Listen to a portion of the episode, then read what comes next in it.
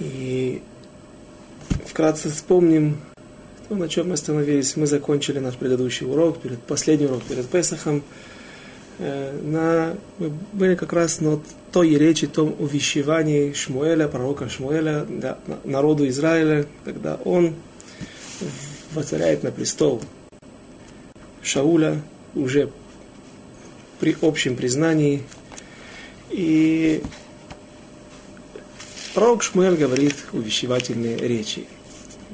Одно, один из важных моментов то, что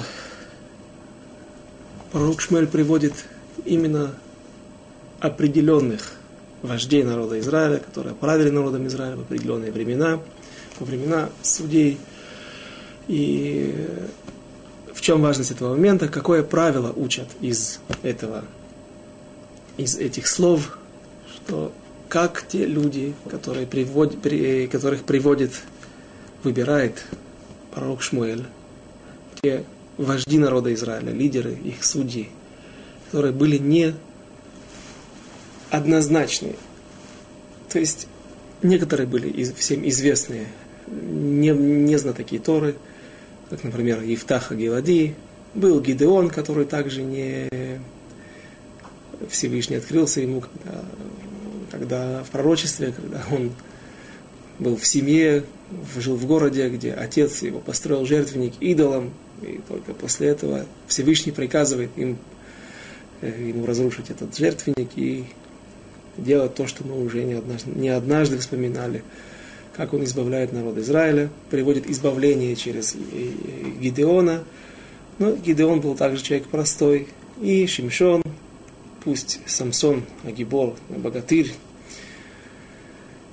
и приводили мы немало оправданий в его о его личности, его, его, э, его жизни, о том, как он 20 лет судил народ Израиля, и все эти 20 лет он не пользовался услугами народа Израиля, он, как написано в Геморе, что он никогда не простил никого даже передвинуть ему посох с одного места в другой, даже такую маленькую просьбу.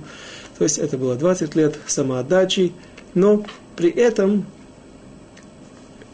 первое впечатление, которое на, который, который мы получаем от чтения стихов, чтения последних глав книги судей, в том, что Ифтах был человек, не Ифтах, а Самсон был также человек не очень достойный, я даже боюсь говорить это слово, потому что мудрецы трактуют не так. Но поскольку он вызывает противоречивые мнения, Поэтому противоречивый взгляд и ощущение, о чем, о чем здесь идет речь, судья народа Израиля, самый, на первый взгляд, великий человек в народе Израиля, в духовном плане, в знании Торы, человек, который вдруг идет за нееврейскими женщинами.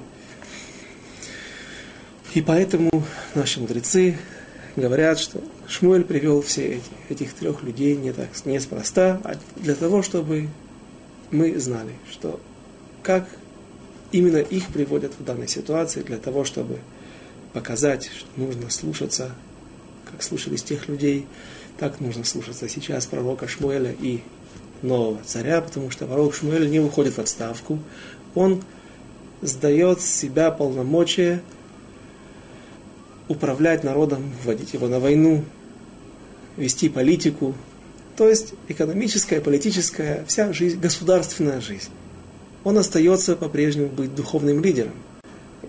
Но теперь у него есть другой преемленник, который они пополам делят разные, разные должности, разные роли, которые до этого все включал в себя только пророк Шмуэль или другой судья, который был. Так вот, правила, которые учат наши мудрецы из, этих, из этого намека, из этих слов Шмуэля, как Евтах, как Моше был в своем поколении – так и Евтах в своем поколении. То есть пусть этот Евтах был человек не очень грамотный, э, пусть праведный, но и все, это, мы должны относиться к нашим лидерам, которые в каждом поколении Всевышний дает нам, как к Моше в своем поколении. То есть человек не может сказать, что Если бы мой Рав был Виленский Гаон или кто-нибудь другой, большим то, тогда бы я бы его слушался, ведь это же была действительно неординарная личность, человек, который обладал неординарными способностями и знаниями в Торе.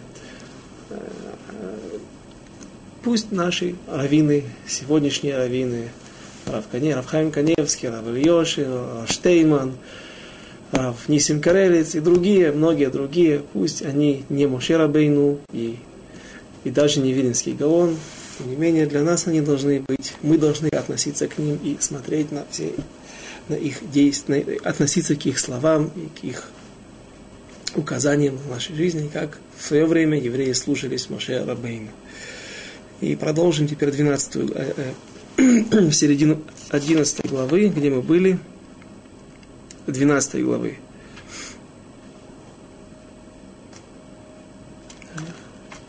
Если я не ошибаюсь, мы э, остановились на середине, начнем с 13 стиха, как мне кажется. Веата ине амелех, это 12 глава, 13 стих, Шмуэль Алеф.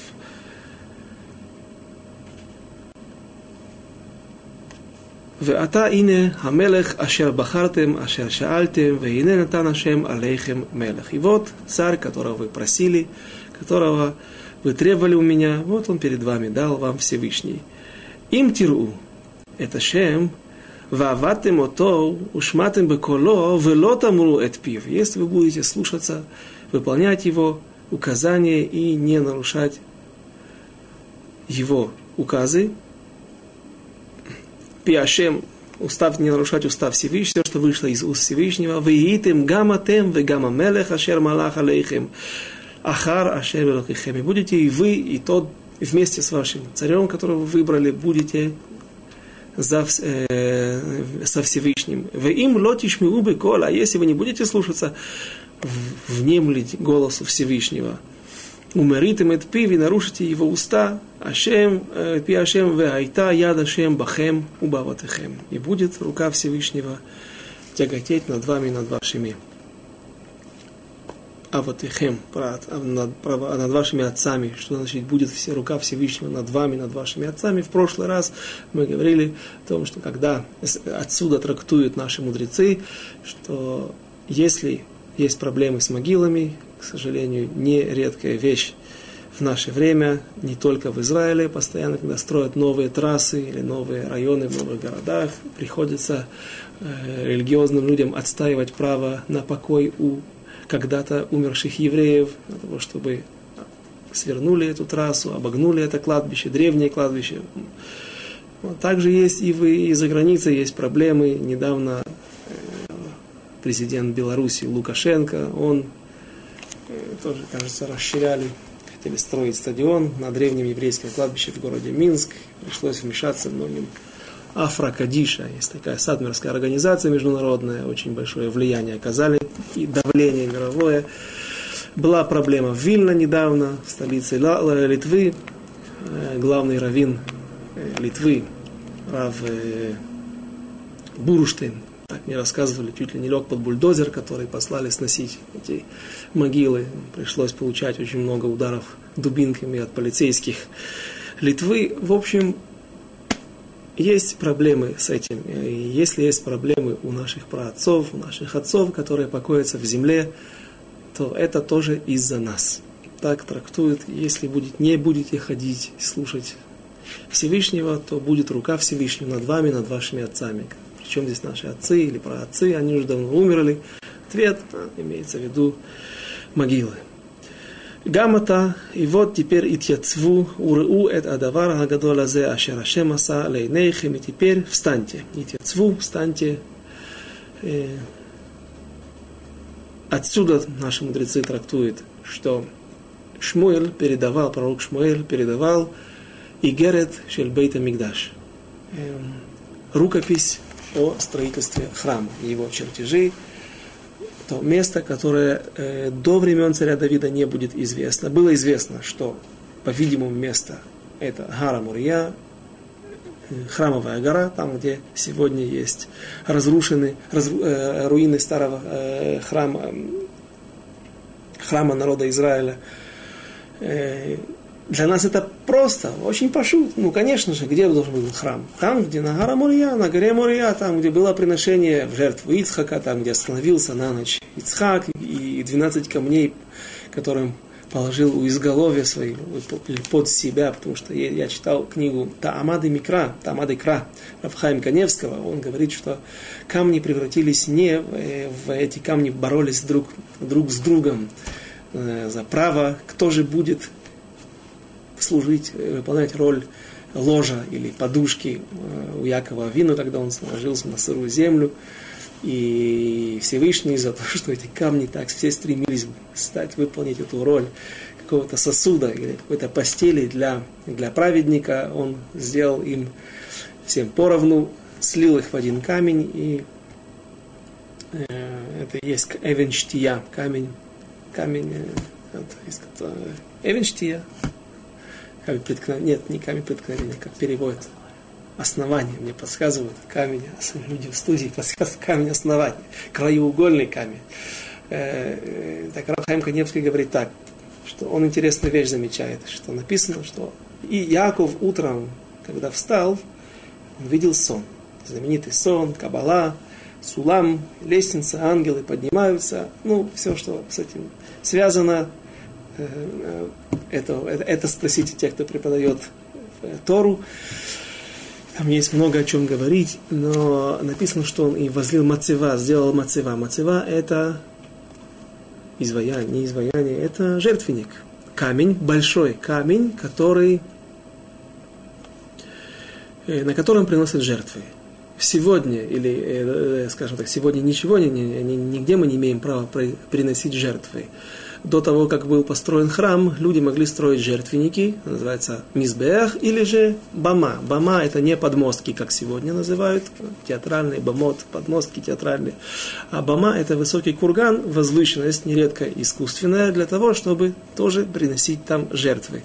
Так вот, бамот и высоты и жертвенники были разрешены в то время, до того момента, как был построен храм царем Соломоном. А мацевод были запрещены. Почему?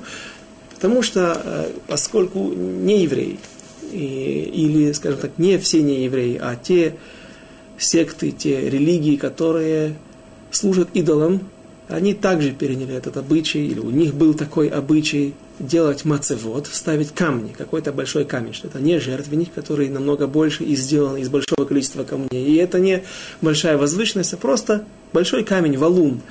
Так вот, камень, поскольку другие начали так делать, сегодня мы не имеем права, или в те времена, когда были жертвы вне храма, э, запрещено приносить жертвы на мацевод, на таких камнях. И также надгробный камень называется мацева. Я по этой же причине слышал, что орган, это оказывается еврейский инструмент, и он использовался. Я не успел углубиться, уже я смотрю глаза у людей удивленные. Да? Так я слышал, что орган был именно еврейским инструментом, где его использовали, я еще раз, я не успел это выяснить, это было в хоральной службе, в хоральных синагогах, скорее всего так, но поскольку идолопоклонники пере, э, переняли у евреев этот обычай, э, для того, чтобы служить своим э, службам, своим лжебогам, поэтому евреи это, да, иногда мы зависимы от, от есть такая Аллаха, такой закон, что то, что взято и точно может быть расценено другими со стороны, как идолопоклонство, мы отказываемся от наших, истори... Э, от наших мекор, от наших источников, исторических вещей. И так вот Равхайм Каневский говорит, что поставил Мацева, написано, поставил Мацева и возлил Яков на него, этот поставил камень и возлил на него масло – в знак жертвы, в знак благодарности Всевышнему, что было такое откровение во сне, когда он спал на храмовой горе. Э, задает Рафхайм Каневский вопрос, написано в Илунском Талмуде, откуда это является основным источником всей Аллахи, э, всего закона, что мацева не может быть, не называется, не может быть жертвенник или мацева, или камень для жертвоприношения ниже 10 тефахов. А, или а он же спал, спал. Если, если камни эти соединились и стали его изголовьем или его ложем. Но каким образом? Это, это, это, это, точно, что был камень невысокий. Рахаим Каневский отвечает на этот вопрос. Он поднял. То есть камни превратились ему в ложе. Метр девяносто, два метра, какой рост у него был у Якова Авину. Ну, и теперь он его поднял, поставил в землю. И тогда он уже отвечает параметрам мацевод. И тогда он возлил на него э, масло в виде жертвы. А если вы спросите вопрос, зададите вопрос, что сегодня известен этот камень, что он весь э, не, не, не, не, не торчит высоко из земли, а на это он приводит, кажется, Пирки Дарабелезер и какой-то источник, что Всевышний Ишкия погрузил его, этот камень, в землю. Ну, таким образом, прекрасный ответ, прекрасные вопросы, потому что нужно отвечать. Это не просто рассказы Тора. Есть Вавилонский Талмуд, это Аллаха, а в Торе написано Сипурим рассказы. Ничего подобного, нет Сипурим. Все несет в себе, все должно информацию, и все должно соответствовать Аллахе и закону. Таким образом, он отвечает на... Таким образом, камень мог быть высотой, по крайней мере, 10 кулаков. И как мы сюда вернемся теперь к нашей, к нашей 12, середине 12 главы, пророк Шмуэль передает стоя, и народ весь встал перед передачей этой особой мигилы, особого свитка, строительства храма. Еще раз, в, храм, в этом свитке были написаны не все нюансы, как строить храм, его чертежи, но не было известно точное место. Было известно, что это Иерусалим. Возможно, даже было известно, что это приблизительно то место, где находится сегодня храмовая гора, но точное место, где должен был быть жертвенник, где проходила какая стена, где, проходил, где находилась святая святых, это, было не, это не было известно. И это, об этом мы узнаем только в конце Байзрат Ашем, если мы э, сможем закончить вместе вторую книгу Шмуэля.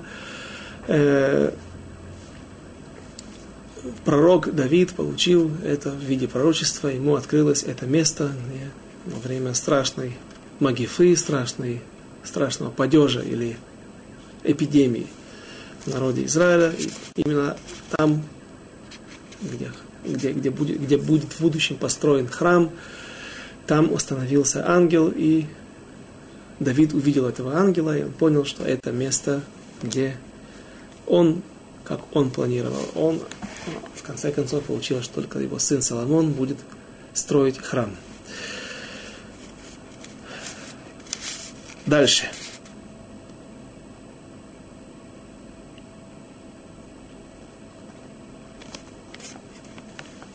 Стих 17. Галок цирхити моем. И вот посмотрите, сегодня ведь время жатвы, пшеничной жатвы – Экра и Ашем, я позову, я вас зову ко Всевышнему, ваитен колот уматар, удеу, уреу, кираатхем, раба, ашер аситем бейней Ашем, лишол лахем мелех. Здесь вот стоит царь Шауль. Что же говорит пророк Шмуэль? Ведь ныне жатва пшеницы – а я вас зову к Господу, и даст он гром и дождь, и вы узнаете и увидите великое зло ваше, которое вы сделали перед очами Всевышнего, запроси вам царя. Ну, очень приятно заходить на, в, так, в, такое, при, при таких, при, в такое напутствие для царю, чтобы вот такое зло, смотрите, вы придумали это зло, сами себе на голову выдумали это зло, выбрали это зло, поставить над вами царя, и теперь Всевышний немножко вам покажет, что я не ухожу в отставку окончательно, а Всевышний, я, я сейчас воззову ко Всевышнему, и он ответит мне. И чем он ответит? Знамениями. Что, почему это, это э, э, э, эти знамения могут произвести серьезное впечатление, потому что в Израиле нет дождей и грома во время, до, во время жатвы. Начинается это осенью, жатва начинается осенью, когда плоды поспели. Э, и э, первый дождь, как правило, здесь начинается в последние дни Суккот. Иногда еще один-два дня. Последний Суккот, помнится, мне не было дождей, и смогли мы разобрать наши фанерные, фанерные шалаши, и они не не погнулись, на них не остались пятна от дождя. А вот помню, что когда я первый раз женил, первый год после свадьбы, э, дождь хорошо нас застал, нельзя было разобрать суку, праздник. Вот, сидели дома, а сука была залита, все было грязно, все было немножко подпорчено. Но в любом случае дожди начинаются в конце Сукота, а жатва заканчивается до Сукота, потому что написано, не потому что это, это, это, это такая реальность, но в, в трактате Сукот написано, Вавилонского Талмуда, чем украшали раньше. Сегодня украшают что-то наподобие елочных игрушек здесь в Израиле продают, какие-то ленты, какие-то гирлянды. Все сегодня приводится, привозится из Китая дешево, можно украсить красиво суку. А в в, в те времена с Китаем не было такой связи. И чем же украшали? Так, в трактате Сукот написано, и вот человек подвешивает под, под кровлю, не под кровлю, а под вот этот вот схах, под э, тот покров, подвешивает римуним, гранаты, которые сняли с деревьев, обычные плоды и сальтот. Там непонятно, что написано, э, что это сальтот, салатот, может быть, салаты нарезанные в, в баночках. Э, так, э, Раша объясняет, что это, эм, я так думаю, это солет, более точно, не салаты, а солет это мука мелкого помола в каких-то емкостях, для красоты подвешивает, Раши говорит, ле япота, а, украсить ее, а, вот, от слова йофи, а, ле япота, а, вот, русское, древнерусское слово, лепота, красота, возможно, происходит от этого, ле япота, так вот, украшают мукой, которая уже произведена после, после сбора урожая. И, и э, в Израиле порядок в природе. Не бывает, дожди заканчиваются весной в определенное время и начинается осенью в определенное время для того, чтобы не было никаких беспорядков, не было никаких ущербов, чтобы дождь не накрыл сильный ветер, гроза не положили пшеницу и не испортили ее. Я когда-то помню, э, когда начинал ходить в синагогу в городе Запорожье, и туда приезжали э, разные люди из Израиля помогать э, помогать раввину в синагоге. Мы сидели в доме, вдруг гром на улице, ну, июнь, не знаю, что такое, нужно полицию вызывать, потому что в Израиле здесь э, всегда кто-то оставит один пакет где-то случайно на остановке с буханкой хлеба, сразу вокруг остановки лысина, нас сразу вызывают э, на 100 метров в радиусе нет никого, кто вызывает полицию, при, приставит робота, робот подъезжает, э, наводит на него камерой, пушку, стреляют туда патрон, который разрывает этот пакет вдруг там бомба.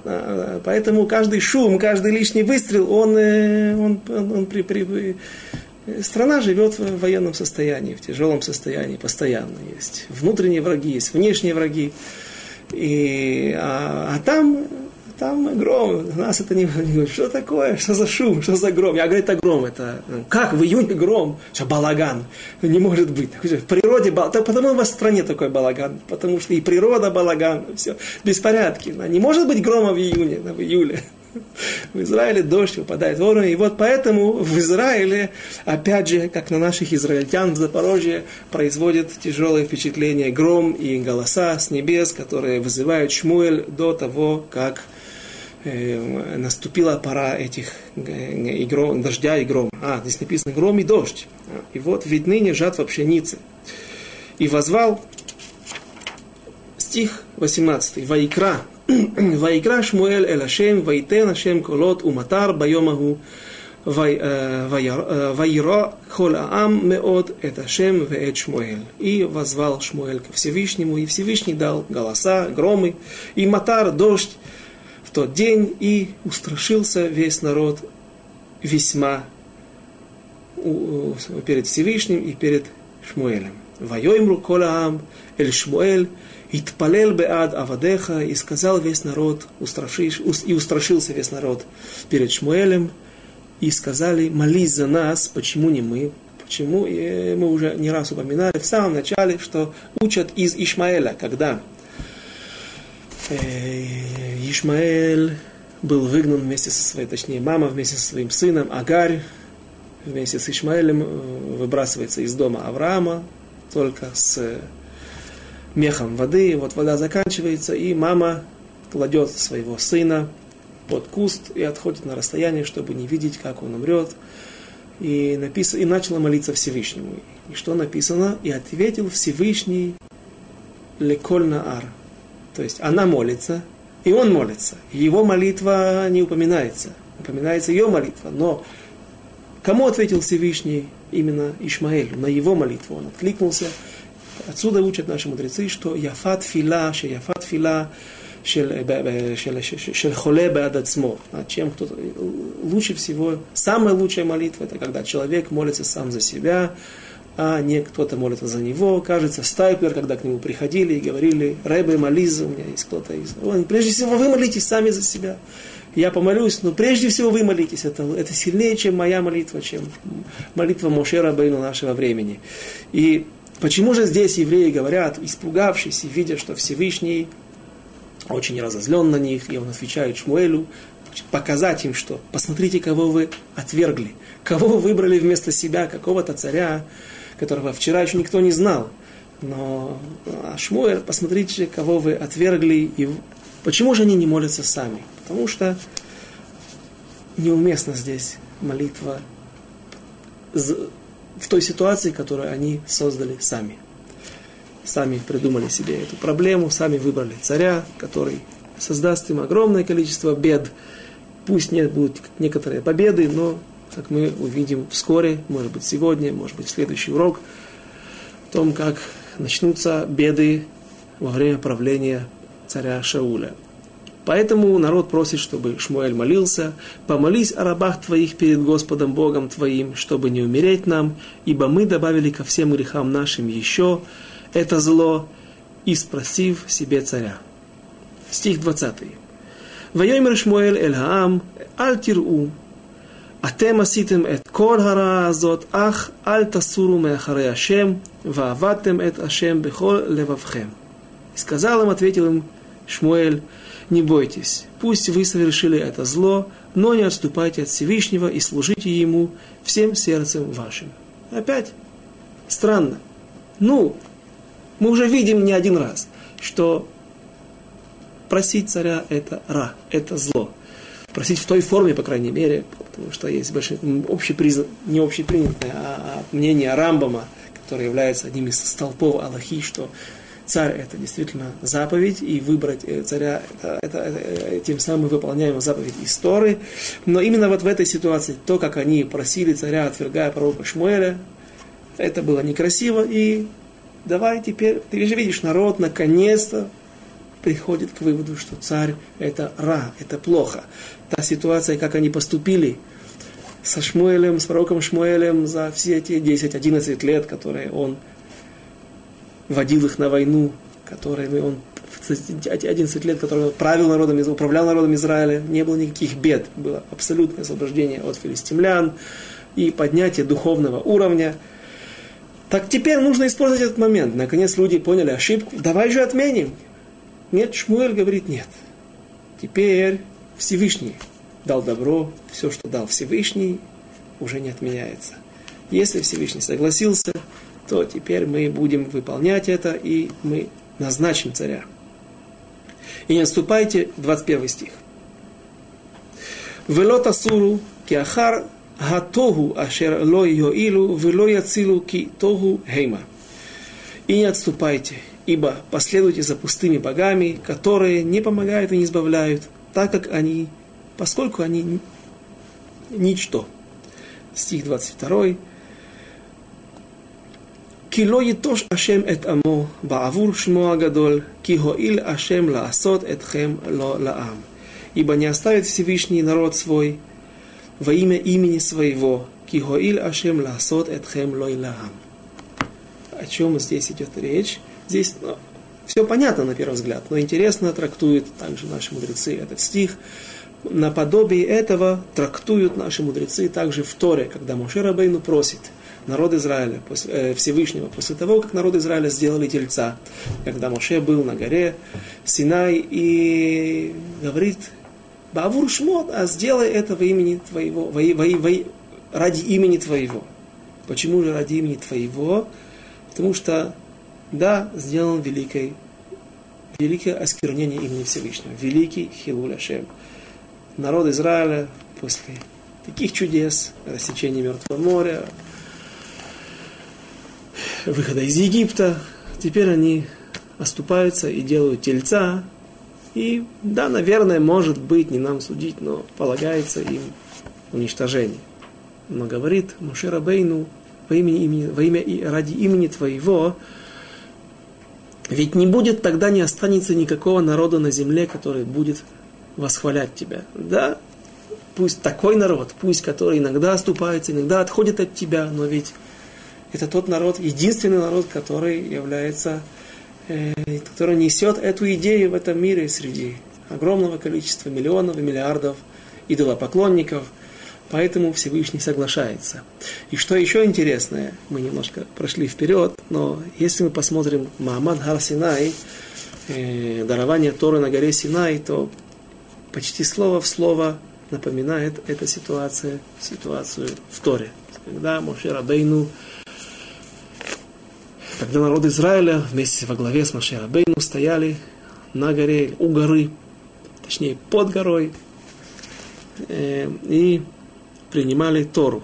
Вехоль хаам им это колот, так написано в недельной главе Ятро, в книге Шмот, и весь народ видел колот, видел, интересно, он видел голоса, не, не слышал голоса, а видел голоса. То есть была абсолютная э, ситуация полностью по, по, по, по, вне природы. В это лапидим видели факелы, какие-то огни, в эт кола шофар и голос, и видели голос шофара, в это гар ашен и гора дымится, ваяар гаам, и сказали народ, и устрашились люди, ваяну, ваямду мерахок, и испугались, и стояли поодаль. Вайомру эль Маше, вот опять же какие-то аномалии, какие-то необычные явления, пусть не такие чудеса, как в, э, в, в нашей ситуации, пусть не такие чудеса, только бы гром, обычный гром, только не вовремя и дождь. Э, здесь же происходит а ситуация совершенно не, неординарная. Видят голоса, какие-то огни, какие-то гора дымится, гора приподнята, Воем Эль Моше, и вот тоже обращение народа Израиля к Моше. Дабер ата иману венишмаав ал едабер иману элоким педнамут. Говорит ты от нашего имени со Всевышним, но пусть не будем мы лично говорить со Всевышним, чтобы мы не умерли. Воем Моше альтиру. Сказал Моше, альтиру, как у нас написано, слово в слово. Воем Шмуэль. Извините.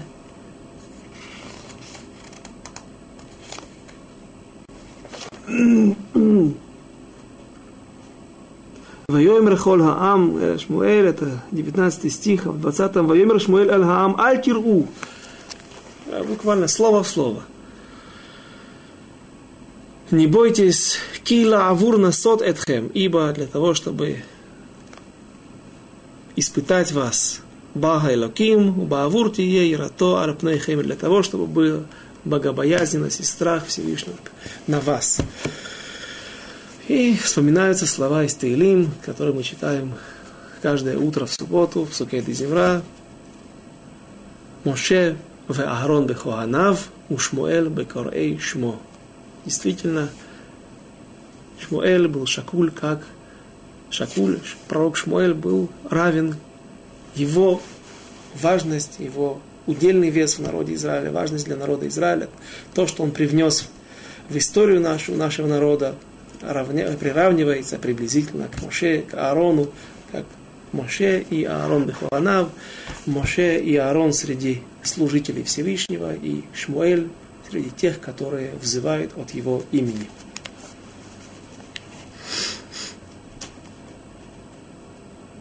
23 стих, закончим 12 главу. Гаманохи халила ли мехато, и мне, не дай Бог, мне согрешить, лашем улит палел батхем, чтобы я перестал, чтобы я согрешил до такой степени, чтобы я перестану молиться за вас перед Всевышним. Не думайте, что я такой человек, который может обидеться за то, что вы меня отвергли. И буду вас водить, продолжать водить путями праведными. Ах, Еру это шем, но только помните, бойтесь Всевышнего, вааваттем ото беемет, вехол левавхем ки реу эт ашер игдил имахем. И буду наставлять вас на путь добрый и прямой, только бойтесь Всевышнего и служите Ему истинно всем сердцем вашим, ибо смотрите, как много Он сделал для вас. Но если вы будете... И последний стих, 29. «Вы им гарер э, тареу гам атем гам малхехем тисофу». Но если будете делать злые дела, то и вы, и ваш царь погибнете. Тисофу, глагола слова сов, слово конец. Придет вам конец. И теперь мы приступаем к 13 главе. Действие, жизнь царя Шаура, его двора, его семьи после окончательного признания и окончательного третьего воцарения его на престол.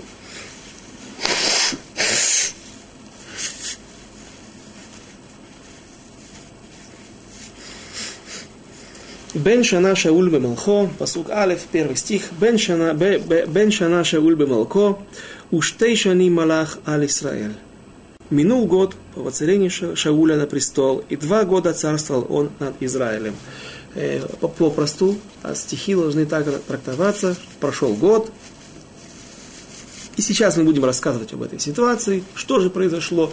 А в течение первого года не прошло, не произошло ничего важного, что нам что, что нужно было бы записать в книгу. Э, но известно, что трактуют наши мудрецы в Вавилонском Талмуде, и что Шауль правил три года. Поэтому год до этого и два года после этих событий, с которых то есть, начинается отсчет с этого стиха. И что еще трактует, это уже не пшат, а драж, не простой смысл, а трактование, драширование. Бен шана шауль бемалко. Бен шана на иврите, как говорят, человеку сколько лет, он бен, сын, столько-то лет, 120, бен меавейсрим, да, бен, сын 120 лет. Девочки говорят, или же, же, женщине говорят, бен, бат такая-то, да, дочка, дочь такого-то возраста. Да, но наши мудрецы так, также трактовали отсюда бен шана, что он был как тинок, как младенец, которому был возраст бен шана, один год – какая связь, что имеется в виду. Э, бен Шана, как младенец, который в возрасте одного года еще ничего не совершил в этом мире, не согрешил, не запачкал свою душу, у него нет в его досье черных пятен, э, так и Шауль, будучи уже, э, ему, было, ему было много лет – за 60. Вот в этой ситуации, потому что Йонатан, кажется, погиб, его сын, там приводится его возраст, где я видел это в комментаторах 40-45 лет. Когда мы дойдем до этих мест, я скажу точно. Но если ему было 40, то Шаулю было уже, как, по крайней мере, 60 или за, немножко за 60. И вот он, столько лет прожив, большую часть своей жизни, до сих пор он не согрешил ни разу. Вот так как Бен Шана. И отсюда, или же, или же есть такое мнение, что царь, царь жених и судья. Жених в день свадьбы, царь в день его воцарения на престол, судья в день, когда он признан судьей, выбран Сангедрином быть главным судьей, главой Сангедрина, главным судьей народа Израиля, э, им прощаются все грехи. Поэтому принято просить у женихов благословения на сегодня. Мелех, ты, поэтому жених похож. До Меле Мелех, в чем, подобен царю. В чем же он подобен царю? У него нет меча, у него нет свит который, который держит царь. А подобен царю в том, как царь, как Бен. Отсюда это учат. Царь, по крайней мере, о царе, царь, когда он воцаряется на престол, то вот у него нет никаких грехов. ויחר לו שאול, ויבחר לו שאול שלוש אלפים מישראל, ויהיו עם שאול אלפיים במכמש ובהר בית אל, ואלף היו עם יונתן בגבעת בנימין, ויתר העם שלח אל איש לאוהליו. И выбрал себе Шауль три тысячи из израильтян, и две тысячи были с Шаулем в Михмасе, это место, которое существует и сегодня, о нем мы будем подробнее говорить. Я уже думаю в следующий раз, в следующем занятии, а может быть успеем и сегодня. Э, это деревня, сегодня так и называется арабская деревня. Михмас. Михмас, мих, Михмаш, а, ошибочно его называют. Это, кстати, недалеко от окрестности Иерусалима, э, за Пизгадзеев, огромным районом, новым районом, который постоянно разрастается, также недалеко от Неве Яков, где есть известный Ишива Каменец. И там есть деревня Джеба, Гева, и деревня Михмас арабская. Вот это, это место, мы уже упоминали не, не, неоднократно, что арабы, у арабов нет такой тенденции все разрушать, все, разрушать все старое. Они признают еврейских пророков, они у мусульман, скажем, здесь арабы, но в общем мусульмане, они не, не такие э, жесткие, как христиане, например, во время. Христиане меняют полностью и названия, и имена, у, у арабов остаются, я когда отдыхал, э, когда я позвонил домой, своим родственникам Украину рассказать, что я отдыхал на голландских высотах недалеко от фронта, да, от линии, где, где Сирии, да, видел, видел границу Сирии, да, там вызвало большой смех, да, ну, хороший курорт нашел. Да, так вот, ну, неважно, да, было дешево, поэтому и, и, и кошерно, и тихо. Намного безопаснее, чем в других местах, кстати. И э, и мы отдыхали в деревне Хисфин. Что это за деревня? Я зашел, мы зашли для того, чтобы делать шашлык, зашли купить угли в магазин и спросили у человека, который сидел на кассе, религиозный человек, который э, в вязаной кипе, религиозный сионист, и мы спросили его с Рэб Александром Хаятом, Э, вот, э, что это за, откуда такая деревня Хисфин, откуда происходит название. Он нас посмотрел такими глазами и говорит, ну ты, наверное, я вижу, что я сразу вижу, что ты не учил Тосефта, Тосефта Масеха Чвеит. Да, это вообще редкий сбор брайтот, которые не вошли в Вавилонский Талмуд, которые находятся отпечатаны. Да, такое впечатление, как будто каждый ребенок в хедере еще начинает с 7-летнего возраста учить Тосефту Шельшвиит. Так, ну хорошо, мы признали, что мы не учили. Да, он говорит, что в Масехе Швеит в Тосефте написано, что было пять поселений, приблизительно тех же поселений в тех местах, которые существуют сегодня на голландских высотах. Там сегодня небольшое население еврейское, 20 тысяч друзов и несколько тысяч евреев.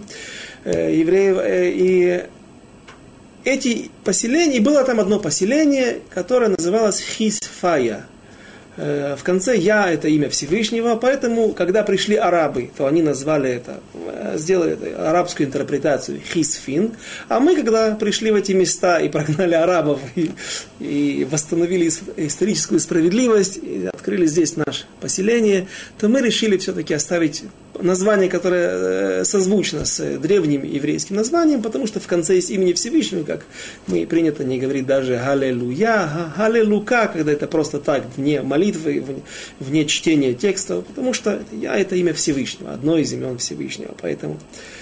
Вот. И, кстати, по поводу тоже интересный момент, сейчас я тоже обнаружил э, объяснение, мы находимся несколько дней после Песаха, и в конце а, пасхальной годы есть сборник, есть песенник. Да, такие песенки. Там, какие-то песенки, они более веселые. Дети их очень любят. Даже хочется спать, но когда доходит до, до, до, до хад гадьо, про одного козленка, хад миоде, все хором, да, очень, очень э, э, помогают папе петь эти песни. Теперь, песни, они несут в себе очень глубокий смысл. Песни, я уже не говорю а по кабале, даже простое, простое объяснение – Э, вот что я нашел в этом в, в, уже в прошлом году, тот же Равхайм Каневский в своей книге Тама Декра, он внутри книги вставляет, когда недельная глава заканчивается, и начинается Песах, а он прямо внутри книги вставляет, говорит, о Песахе, немножко о Песахе, и там разные объяснения из э, частей пасхальной годы, и Хадгадьё, что там такое, что там написано, кто не помнит, напомним, кто уже забыл после Песаха, значит, э, один козленок, которого купил папа за, два, за две монетки, и пришел, э, пришла кошка, укусила козленка, пришла, э, съела козленка, пришел э, пес, пришла собака и укусила кота, восстановила справедливость, да, потом над ней, кто превозмогает, пришла палка, которая побила собаку, пришло огонь, который сожег все время кто-то кто-то превозмогает. Следующий этап. Пришел огонь, который сжег палку, пришла вода, которая затушила огонь, пришел бык, который выпил воду, пришел шойхет, а, резник, который зарезал быка, и пришел кто, э, кто может над человеком властвовать, или другой человек, или ангел смерти. Все, все, э, пришел ангел смерти, Малахамовес, и зарезал э, Шоихитай, пришел Всевышний и убил ангела смерти. Так Равхайм Каневский объясняет эту, на первый взгляд, забавную и э, простенькую песенку, что так, первый козленок, кто такой козленок, это народ Израиля. И он приводит источники, просто я это привел Дерехагов как бы попутно, поэтому не буду углубляться. Он приводит источники, что все, народ Израиля в некоторых местах упоминается как козлята. За какие две монетки он купил? За две скрижали завета. Кто этот Аба? Это Всевышний. Всевышний нас приобрел, народ Израиля приобрел себе в, в свои сыновья за две скрижали завета. Сказали на Сева Нишма и, и вошли под сень Всевышнего. Кто такая кошка? Это вавилоняне. То есть это Навуходнецер, который разрушит первый храм и будет первое изгнание. Они тоже упоминаются в пророке Ирмияу. Там упоминается э, вавилоняне как шунра, как кошка. После этого пришла собака. Это Бельшацар. Почему он говорит Равхам Каневский? Почему он называется собакой, который Каздим. Каздим это Южный Ирак, там, где Басра сегодняшняя, где часть Ирака. Ну, Ур-Каздим, там, где был Авраама Вину. Э, где его бросали впервые в печь, в первое его испытание. Э, так, Бавель был в середине и выше Вавилона, Ирака сегодняшнего, а Южный Ирак и ближе к Персидскому заливу это был э, земля Каздим. Так вот, Большацар потом взял власть этой великой Восточной империи свои в руки у вавилонян, и каким образом, неважно, а Почему он называется собакой? Почему собака укусила кошку, сбросила власть вавилонян? Потому что он напоил из храмовой утвари, из храмовых золотых сосудов свою собаку. Такое хуление наших святых сосудов, святой утвари храма, это было э, величайшее богохульство, и поэтому он его упоминает. Э, Каздим олицетворяются с собакой. И пришел кто там дальше? Палка. Почему палка?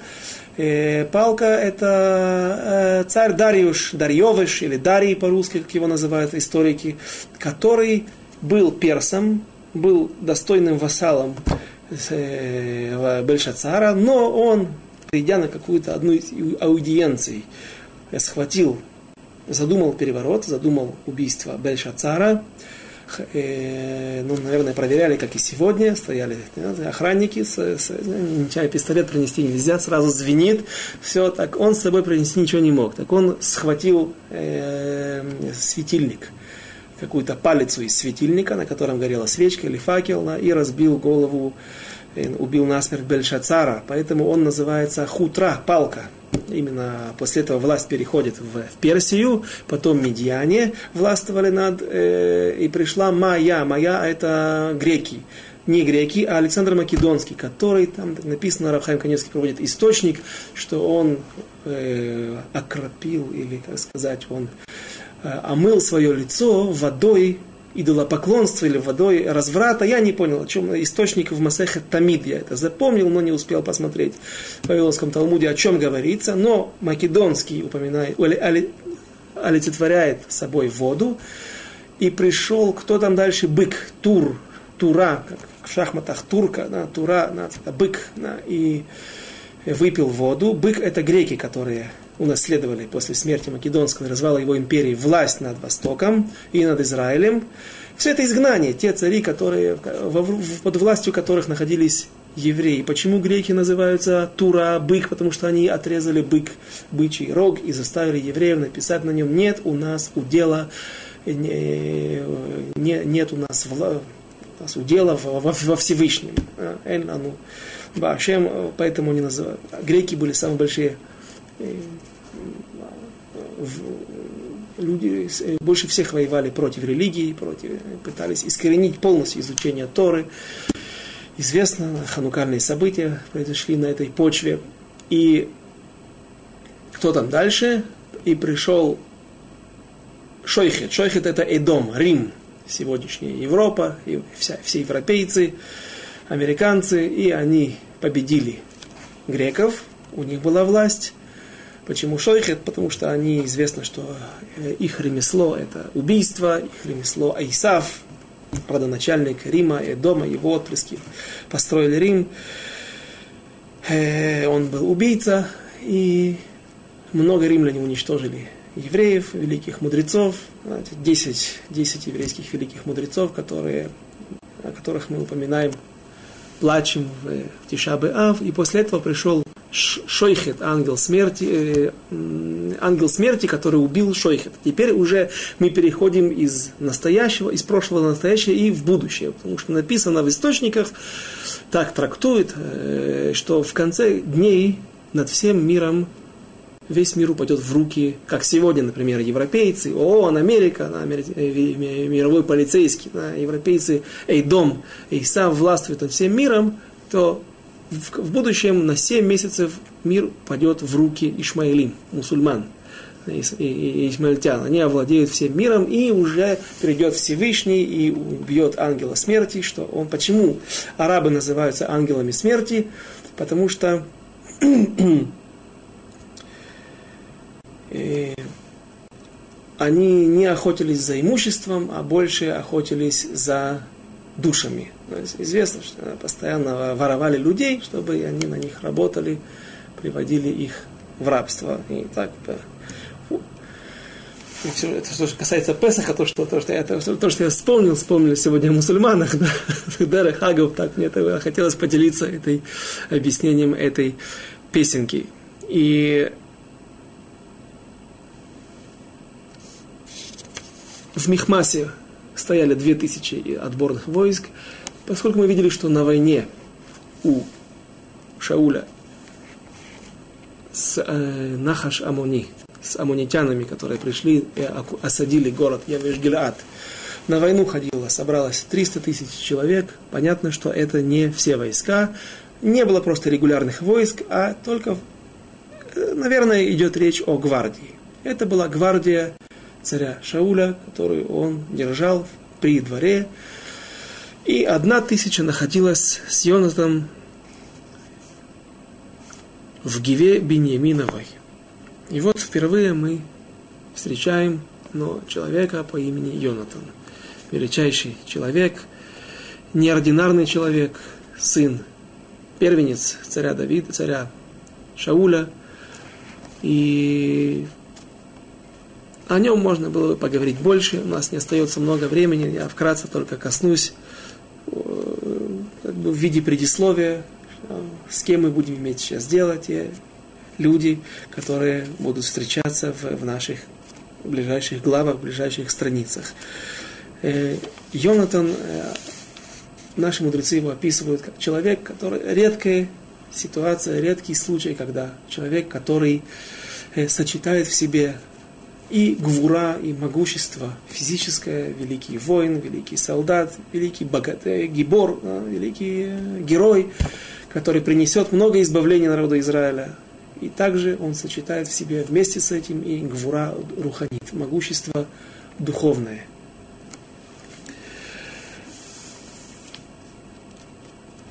Посмотрим несколько, несколько мест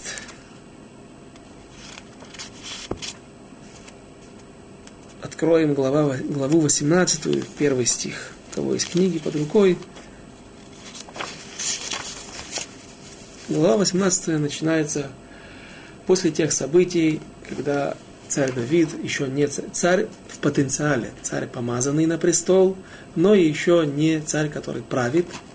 Есть навкамина, есть разница, почему нужно уточнить это, в свое время мы тоже будем этим заниматься популярно. И вот после того, когда царь Давид, Давид наверное, возвращается с победой, с головой, отрубленной головой Голиата, этого жуткого монстра, и было, написано, 18 глава, 1 стих, и было, когда окончил он разговор с Шаулем, Шауль берет первое интервью после победы у Давида, тоже интересно, о чем они говорили и почему нужно было ему это все в свое время, э, и сказал, э, и, и вот, и, и было, и вновь, и было, когда окончил он разговор с Шаулем, душа Йонатана привязалась к душе Давида, и полюбил его Йонатан как душу свою. И взял его Шауль в тот день, и не дал ему возвратиться в дом отца его. Почему Шауль уже боялся, что Шауль понял, что, наверное, Давид это тот преемник, тот человек, который будет править вместо него. на основании чего он заподозрил Давида в этом, откуда он это знал, все это еще нам предстоит пройти две, не, не, несколько глав до этого. Но теперь он взял домой и отпустил его к отцу, чтобы держать при себе. Чтобы вдруг, если Давид захочет опередить события и возглавить бунт, сбросить власть Шауля, чтобы он мог быстро подавить бунт. И взял его Шауль в тот день и не дал ему возвратиться в дом отца его, а Йонатан заключил с Давидом союз, полюбил его. Если отец Шауль, царь Шауль, знает о том, что Давид будет его царствовать после него на, на, на троне, он знает, что об этом и знает Йонатан, его сын. Его наследник, человек, который должен, по идее, подняться на трон и возглавить народ Израиля после своего отца. И что же, как же поступает Йонатан? Он это знает. Йонатан и снял себя, он заключает Давид союз, союз с Давидом, полюбив его как душу свою. Это твой конкурент. Это тот человек, который сейчас сбросит э, твоего, может сбросить твоего отца. Нет. Йонатан великий человек. Йонатан человек высокого духовного уровня. Он знает, что если пророк Шмуэль, а события эти наверняка уже были известны о том, как пророк Шмуэль помажет вторично царя э, Давида на престол, что он будет будущим царем. Почему? Э, семь человек присутствовало при, восемь человек присутствовало при, во время этой церемонии. Помазывание Давида на престол. Семь братьев, старших братьев Давида и его отец Ишай – э, ну и что, может быть, и не рассказывали, это же опасно. Но в конце концов мы увидим, что действительно царь Шауль будет преследовать в целью уничтожить, убить Давида. Почему же они рассказали? Это тяжело. Это, некоторые намеки я нашел на, на, на, на, на это, но есть известное правило. Правило в законах Лашон Ара, в законах клеветы и э, сплетничества –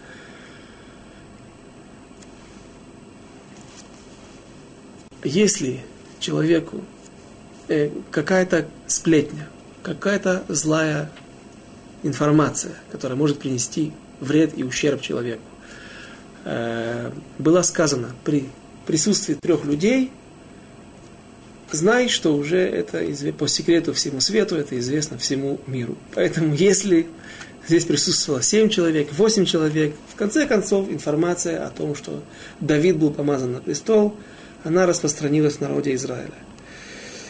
Такое заключение, это не, не обязательно. Но Йонатан, скорее всего, знал, по крайней мере, хотя бы опасения своего отца, подозрение, что Давид будущий царь народа Израиля, и тем не менее Йонатан признает руку Всевышнего над этим, что если пророк помазал на престол, что, что можно с этим делать?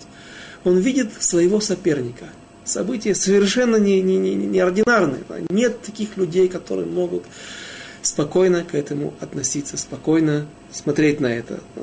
Когда, когда он относится к чему-то и против этого есть какой-то соперник. Нет, он заключает с ним договор, четвертый стих, и снял с себя Йонатан мейль, свой плащ, который был на нем, и отдал его Давиду, а плащи и одежда была необычная, все было в соответствии с царскими все это были царские регалии, царские, царские почести и признак царства. И воинскую одежду свою, до меча своего, до лука своего и до пояса своего. Э, то есть, 20 глава. А Давид бежал из Найота в Раме и пришел и сказал Йонатану, что сделал я, и в чем вина, вина моя, и в чем грех мой перед отцом твоим, что ищет он души моей. Но тот сказал ему, не бывать этому, ты не умрешь. Вот ничего не сделает отец мой, ни большого, ни малого, не открыв этого мне. А я расскажу все, почему же сокроет отец мой от меня это дело. Так не бывает. Вот мы видим, так не бывает. Отец все рассказывает своему сыну. И сказал еще Давид с клятвой, хорошо знает Отец твой, что я нашел благоволение в очах твоих. Знает Отец твой, что э, и, и подумал, пусть не знает об этом Йонатан. а то огорчиться. То есть да, да, дальше не нужно об этом это читать, но мы видим, что Давид рассказывает, он откровенно, откровенен с Йонатаном, и Йонатан говорит, ты не умрешь, и я уже вижу, что у нас не остается времени. Но еще одно место я нашел, что когда Давид убежал в пустыню, в пустыню Зив, это на юге Хеврона, на юге Иудеи, Йонатан пришел там и сказал, Аниодеш, Ататим Лох, я знаю, что ты будешь царствовать может человек такое говорить. Наши мудрецы очень высоко оценивают Йонатана, его поступки, и без Раташем о его поступках в следующий раз. До свидания, до следующих встреч.